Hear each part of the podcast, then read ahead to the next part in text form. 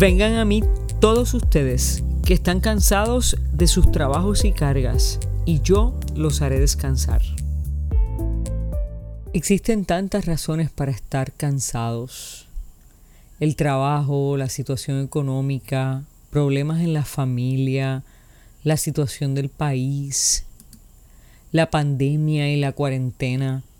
Eso sin mencionar los problemas íntimos personales, nuestras propias luchas interiores, pecados, adicciones y patrones de conducta que nos dominan de los que no nos logramos deshacer. Pero sobre todo la injusticia nos cansa. Lo que nos pasa sin merecerlo, sin buscarlo y sin esperarlo. Esta palabra de Jesús es una invitación a descansar en Él. Casi todo el tiempo caminamos por la vida cansados y agobiados. Funcionamos casi con la última gota de combustible que nos queda y vivimos al borde de una quemazón. Algunos vivimos quemados sin aceptarlo.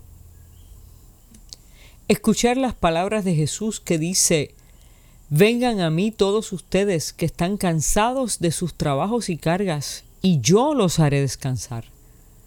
Desde esta realidad que vivimos, parecen una utopía, un sueño.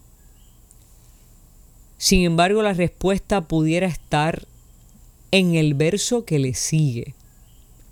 Acepten el yugo que les pongo y aprendan de mí, que soy paciente y de corazón humilde. Así encontrarán descanso. Su llamado es a intercambiar nuestro yugo por el de Él. En otras palabras, su carga es ligera y la de nosotros no. Nosotros cargamos con nosotros mismos. Ay caramba, hay mucho que pesamos. Y los seres humanos somos demasiado complicados. Jesús nos está tratando de enseñar a vivir una vida desprendida, simple, ser pacientes y de corazón humilde. Eso es todo lo que se necesita para encontrar su descanso. Lo que pasa es que a simple vista puede parecer sencillo, pero no lo es. Para nosotros no lo es. Requiere aprender a abandonar la prisa, el control, el poder, el egoísmo pide de nosotros un vaciamiento total en Dios. Es más difícil para los seres humanos desprendernos de nuestras propias cargas que tomarlas de Jesús.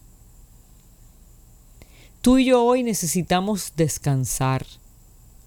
Yo he podido encontrar el descanso en Dios a través de tres pasos de disciplinas espirituales. No son una solución mágica, tampoco es lo único que hago son solamente un intento de entregar mis cargas a Él para que Él pueda cuidar de mí.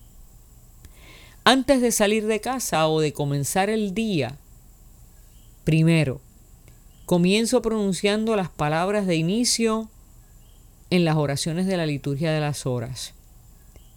Señor, abre mis labios y mi boca proclamará tu alabanza. Esto es importante porque lo primero que proclama mi boca es la alabanza al Creador. Así mi propio yo, mis deseos e intenciones no se interponen entre Dios y yo. Segundo, realizo un acto de arrepentimiento. Paso revista por aquellas actitudes y hechos que lastiman mi relación con Dios, conmigo misma y con mi prójimo. No te digo que siempre he tenido éxito en restaurar esas áreas en las que he fallado, pero solo reconocerlo es un gran paso. Tercero, leo. Leo algún salmo o texto bíblico y dejo que el Señor me hable a través de su palabra. Además, hago alguna lectura contemporánea, ya sea devocional, bíblica o teológica. Señor, en tus manos ponemos lo que somos, para que lo transformes y nos enseñes a ser más como tú.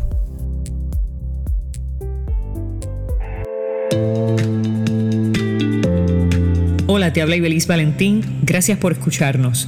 Si este mensaje ha sido de bendición a tu vida, compártelo en las redes sociales.